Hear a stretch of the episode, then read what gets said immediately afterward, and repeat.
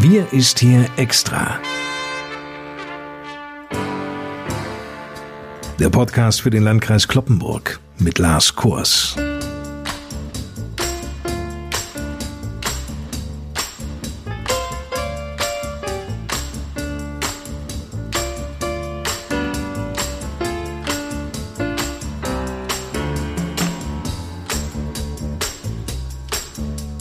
Moin zusammen. Wir starten in diese 55. Ausgabe unserer wöchentlichen Podcast-Reihe mit einer guten Nachricht. Denn Mitte der Woche, der hat die Impfkampagne in Niedersachsen einen neuen Tagesrekord erzielt. Landesweit wurden 113.287 Impfungen gegen Covid-19 erfasst, also deutlich mehr als der bisherige Bestwert. Der lag in Niedersachsen bei rund 78.500 Impfungen. Bundesweit wurden letzten Mittwoch zum ersten Mal mehr als eine Million Corona-Impfungen gezählt. Unterm Strich bedeutet das übrigens, dass mittlerweile mehr als jede bzw. jeder vierte Niedersachsen geimpft wurde.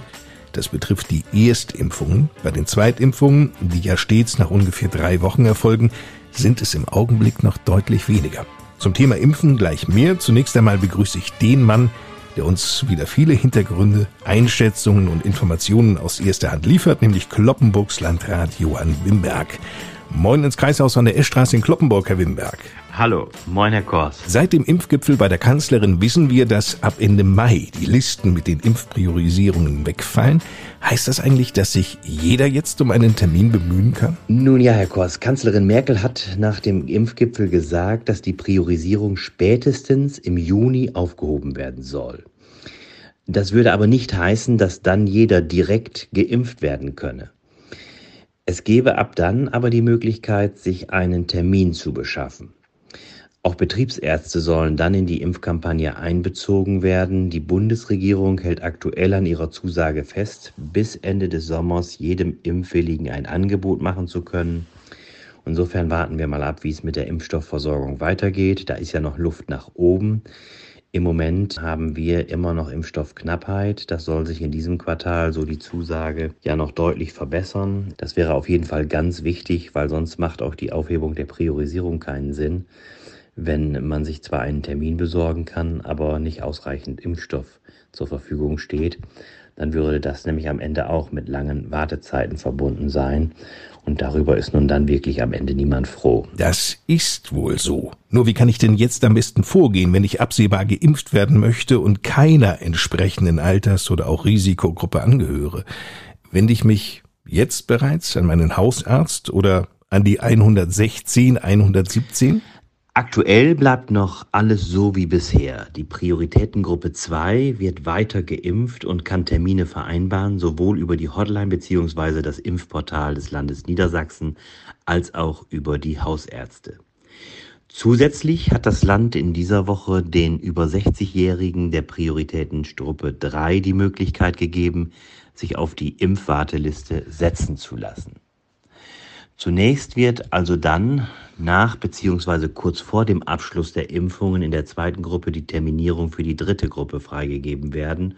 Und wir informieren, sobald weitere Personen die Möglichkeit haben werden, sich für die Corona-Impfung anzumelden. Wenn wir auf diese letzte Aprilwoche zurückschauen, Herr Wimberg, dann war es ja an sich eine gute Woche, denn von einem Inzidenzwert über 200 hier im Landkreis Kloppenburg kann glücklicherweise keine Rede mehr sein. Hat sich denn dieser Trend vom Anfang der Woche so fortgesetzt? Ja, Herr Kost, tatsächlich hat sich dieser Trend in dieser Woche so fortgesetzt und wir sind nicht nur unter 200, sondern sogar unter 150 gesunken. Tendenz Richtung 100.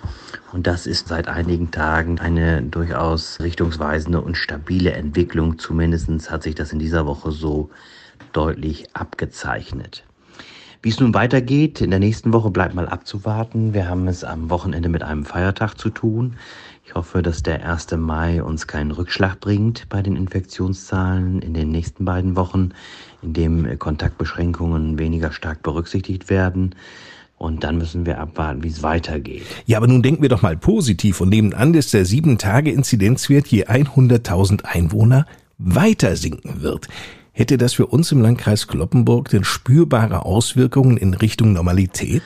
Das könnte dann schon in der nächsten Woche damit losgehen, dass wir wieder das Szenario B in den Grundschulen einführen können. Oder aber, dass vielleicht ein Terminshopping möglich wird. Warten wir mal ab, aber wie sich das weiterentwickelt. Wir haben ja im zurückliegenden Jahr dieser gesamten Pandemie immer wieder auch einige positive Entwicklungen gehabt mit zurückgehenden Inzidenzzahlen, aber auch immer wieder deutliche Rückschläge. Und deshalb bin ich immer ein bisschen vorsichtig und zurückhaltend. Wenngleich, das kann man wohl so sagen, die Tendenz im Moment sehr positiv ist, was zurückgehende Infektionszahlen betrifft. Im Augenblick, da kocht ja die Debatte hoch, ob bereits geimpften Mitbürgerinnen und Mitbürgern mehr Freiheiten zugestanden werden sollten als ungeimpften. Wenn es nach Ministerpräsident Weil geht, dann nicht. Bevor nicht allen ein Impfangebot unterbreitet werden konnte, solle es eben auch keine Erleichterungen geben, so der Ministerpräsident. Er sagt aber gleichzeitig auch, dass vollständig Geimpfte vor einer Infektion ja geschützt seien und von denen nun auch gar keine Ansteckungsgefahr für die Umwelt ausgehe. Wie denken Sie denn darüber? Das kann ich auch ein großes Stück weit nachvollziehen. Er plädiert dafür, vollständig Geimpfte zunächst wie negativ Getestete zu behandeln. Sie müssten dann keinen negativen Test mehr vorzeigen, wenn dieser gefordert wird, wie zum Beispiel aktuell beim Friseur oder zukünftig gegebenenfalls auch bei einem Restaurantbesuch. Andere Politiker argumentieren, dass die Impfbereitschaft steigen würde, wenn es mehr Rechte für Geimpfte gäbe. Das ist sicherlich auch nicht von der Hand zu weisen. Ja, da heißt es in einem Bericht, für die Geimpften solle man die Einschränkungen aufheben, weil der Grund dafür einfach nicht mehr gegeben sei. Auch das ist sicherlich richtig, denn es geht immerhin darum, dass äh, Freiheitsrechte eingeschränkt wurden und äh, wenn die Grundlage dafür wegfällt und man wegen des Infektionsschutzes nicht mehr als ansteckend gilt, dann kann man natürlich schlecht begründen, warum diese Freiheitseinschränkung noch andauern soll, nur weil andere noch nicht geimpft wurden. Also wie gesagt, es ist nicht ganz einfach. Es kann sicherlich zu sozialen Verwerfungen führen, weil solange man es nicht selbst in der Hand hat, entscheiden zu können, ob man nun geimpft werden will oder nicht, sondern zunächst einmal von einem staatlichen Angebot abhängig ist, ist und bleibt das natürlich eine schwierige Frage. Aber es gibt wie so häufig ja Argumente dafür und auch dagegen. Insofern äh, gehe ich davon aus, dass man zumindest in gewisser Form natürlich zusätzliche Freiheiten bekommen wird wenn man dann über einen vollständigen Impfschutz verfügt. Davon können wir wohl ausgehen, zumal das Bundesjustizministerium derzeit über Lockerungen für Geimpfte nachdenkt und im Auftrag der Bundesregierung einen entsprechenden Verordnungsentwurf ausarbeitet. Ein anderes Thema. Niedersachsen plant Corona-Tests für Kita-Kinder.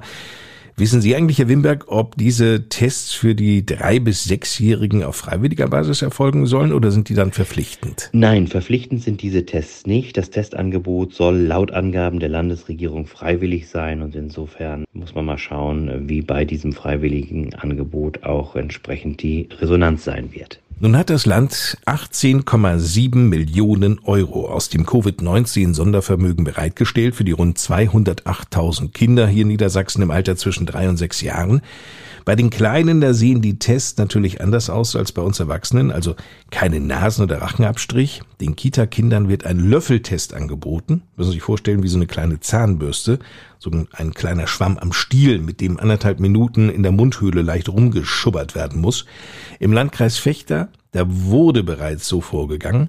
Ich weiß, Johann Wimberg, dass sich das Jugendamt des Landkreises Kloppenburg auch diese Tests ganz genau angeschaut hat. Laut den Erfahrungen aus unserem Jugendamt war das Ergebnis aber eher bescheiden. In der ersten Woche gab es drei falsch positive Tests, in der zweiten Woche sechs falsch negative Tests. Und das, wie gesagt, stimmt nicht so ganz hoffnungsvoll, aber vielleicht muss man erstmal abwarten, dass sich das Ganze auch einspielt und man wird dann weitersehen, wie man damit umgehen kann. Also auch da müssen wir uns mal die Entwicklung anschauen. Apropos Entwicklung. Über eine neue Entwicklung aus dem Kreishaus wollen wir noch sprechen.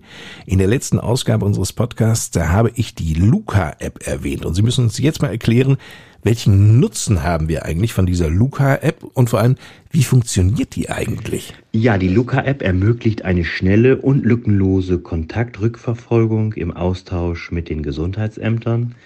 Die App wird zum schnellen Unterbrechen von Infektionsketten beitragen. Die Anwendungsgebiete sind durchaus vielfältig und ermöglichen den Einsatz zum Beispiel in Gastronomiebetrieben, in Krankenhäusern, Friseursalons sowie im Einzelhandel. Besonders wichtig wird die App, wenn zum Beispiel die Restaurants wieder öffnen dürfen. Um die App zu nutzen, müssen Bürgerinnen und Bürger sie in ihrem App Store kostenlos herunterladen und installieren. Vor Ort, beispielsweise im Restaurant oder im Einzelhandel, muss dann ein QR-Code gescannt werden, der direkt beim Öffnen der App auf dem Display erscheint. Es ist dann gespeichert, zu welchem Zeitpunkt die Person vor Ort war. Diese Information kann sehr wichtig sein, wenn zum Beispiel ein anderer Kunde, der zur gleichen Zeit vor Ort war, im Anschluss positiv auf das Virus getestet wird. Gleichzeitig werden sämtliche Informationen datenschutzkonform verschlüsselt und sind bei Bedarf für das Gesundheitsamt verfügbar. Die Kontaktdatenlisten müssen durch den Betreiber einer Einrichtung auf die Anfrage der Behörde freigegeben werden, damit am Ende auch wirklich dann auch die entsprechende Kontaktverfolgung möglich ist und somit ist die Zettelwirtschaft vorbei. Viele erinnern sich so im letzten Jahr, als man im Restaurant immer Zettel ausfüllen musste, wo man war und wann man dort war, mit Telefonnummer und Ähnlichem. Das ist dann Geschichte, das wird dann quasi alles in dieser Form digitalisiert. Vielen Dank, Johann Wimberg. Sobald wieder Geschäfte und Restaurants öffnen dürfen, wird die Luca-App gewiss sehr hilfreich sein können. Das wäre sie mit Sicherheit jetzt bereits in den Niederlanden. Sie werden mitbekommen haben, dass dort Geschäfte ohne vorherige Terminvereinbarung wieder Kunden begrüßen können. Ebenso läuft dort auch die Außengastronomie. Wenn Sie aber nun über einen Kurztrip nach Holland nachdenken, dann sollten Sie Folgendes wissen. Erstens, jeder Grenzgänger braucht einen negativen Corona-Test, wenn er für maximal 24 Stunden in die Niederlande möchte. Dieser wird von der Bundespolizei stichprobenartig kontrolliert. Zweitens, der Inzidenzwert in den Niederlanden liegt bei über 300. Hier in Niedersachsen bei 106. Und damit endet fast unser Podcast. Wir ist hier extra für den Landkreis Kloppenburg. Weitergehende Informationen rund um das Thema Corona finden Sie auf der Homepage des Landkreises unter www.lkclp.de. Nächsten Freitag hören wir uns wieder. Bis dahin Ihnen eine gute Zeit. Mein Name ist Lars Kors und zum Schluss noch Worte von Landrat Johann Wimberg. Ich gebe noch einmal ab ins Kreishaus. Ja, Herr Kors, das Ende dieser Woche ist ja auch gleichzeitig der Anfang eines neuen Monats und mit Blick auf den Mai hoffe ich natürlich und wünsche mir, dass wir beim Impfen an Fahrt gewinnen, dass deutlich mehr Impfstoff, wie er in Aussicht gestellt wurde, auch geliefert wird, zuverlässig geliefert wird, damit wir ihn dann auch zügig verimpfen können und wir diesbezüglich weitere größere Fortschritte machen. Und ich wünsche mir in diesem Zusammenhang natürlich auch, dass die Tendenz der letzten Tage, was die zurückgehenden Infektionszahlen angeht, sich im Mai fortsetzen wird und dass der bevorstehende Mai-Feiertag und das Wochenende jetzt zum 1. Mai uns keine Rückschläge und Überraschungen beschert in den nächsten 14 Tagen, indem durch zu viele Kontakte dann es dazu führt, dass wir deutlich höhere Infektionszahlen und damit einen anderen Trend bekommen werden. Deshalb auch meine eindringliche Bitte an alle, bleiben Sie zu Hause, vermeiden Sie Maitouren, ob zu Fuß oder mit dem Fahrrad in größeren Gruppen. Auch das traditionelle Maibaumsetzen sollte nicht stattfinden und deshalb hoffe ich, dass wir daraus dann auch in den nächsten Wochen gemeinsam profitieren können, wenn es um die Entwicklung hier bei uns in der Region im Landkreis Kloppenburg und bestenfalls natürlich auch im gesamten Land geht. In diesem Sinne wünsche ich Ihnen und uns allen ein ruhiges, entspanntes und schönes Maiwochenende. Bleiben Sie gesund und zuversichtlich weiterhin und dann freue ich mich auf das nächste Mal in diesem Podcast oder wo immer wir uns auch hören oder sehen werden. Bis dahin, machen Sie es gut. Tschüss.